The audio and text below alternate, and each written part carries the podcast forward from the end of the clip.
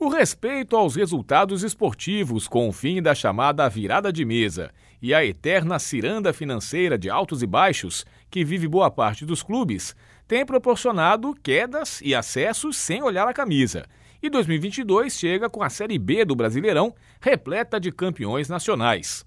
São seis campeões brasileiros da Série A, além de um campeão da Sul-Americana e um campeão da Copa do Brasil, que vão brigar pelas quatro vagas na elite de 2023.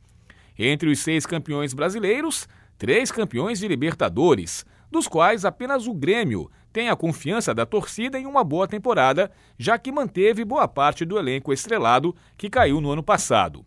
Vasco e Cruzeiro possuem times tecnicamente limitados, à espera da injeção de dinheiro do modelo SAF para contratar e sanar dívidas. Único caminho viável para ganhar confiança de novos parceiros, ter mais investimentos e voltar a pensar grande. Para eles, retornar à primeira divisão é o melhor dos mundos, para voltar a receber as cotas dos clubes da elite. Mas na bola hoje, nenhum dos dois está destacadamente entre os favoritos. Esse posto de ficar entre os quatro parece ser ocupado no momento por Bahia e Esporte, que fizeram planejamento no início do ano com campanhas razoáveis nos seus estaduais, pensando exclusivamente na Série B. Entre os demais postulantes, o Ituano tem se destacado por um futebol ofensivo, de bola no chão, toque de bola, sonhando, quem sabe, em disputar a Série A pela primeira vez. Três times do Sul, Chapecoense, Brusque e Operário, contam com seus campos acanhados para surpreender os times tecnicamente superiores. Guarani, Ponte Preta e Novo Horizontino começaram a se programar ainda no Paulistão.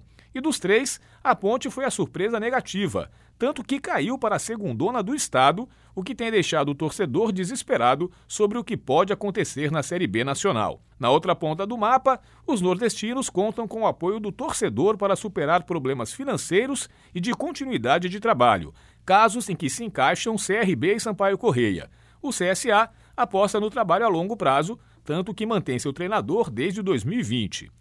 Apesar da grandeza de vários de seus participantes, com exceção do Grêmio, que parece realmente ser o melhor time no papel, a Série B tende a ser muito equilibrada. O que significa dizer também que, da mesma forma que vários times podem pensar no acesso, eles também precisam se cuidar para não cair para a Série C. Cada ponto será crucial nessa disputa.